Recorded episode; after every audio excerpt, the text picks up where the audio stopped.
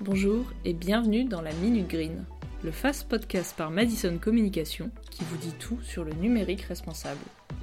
Pour ce premier épisode, nous allons vous parler de l'impact du numérique sur l'environnement. Souvenez-vous, au commencement, il eut l'arrivée du numérique. Avec lui, la dématérialisation a semblé être la solution pour remplacer plein d'habitudes identifiées comme polluantes. Et très vite, de nouvelles habitudes se sont installées.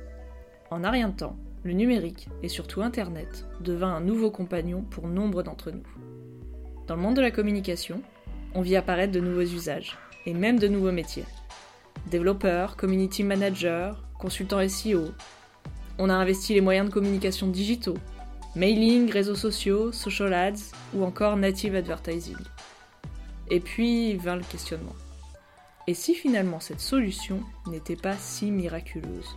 Les outils numériques Produire un ordinateur, c'est 240 kg de combustible fossile, auquel on ajoute 22 kg de produits chimiques, une tonne et demie d'eau et 60 métaux différents.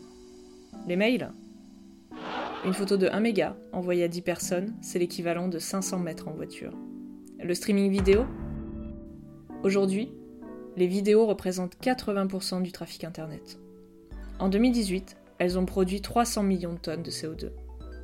Les réseaux sociaux Un utilisateur de réseaux sociaux sur mobile générerait 102 kg de CO2 à l'année, soit l'équivalent de 914 km en voiture. Oui, je vois ce que vous dites. Peut-être qu'on aurait besoin d'un peu plus de sobriété, d'utiliser le numérique autrement. Alors, comment allier les usages du numérique et la protection de l'environnement?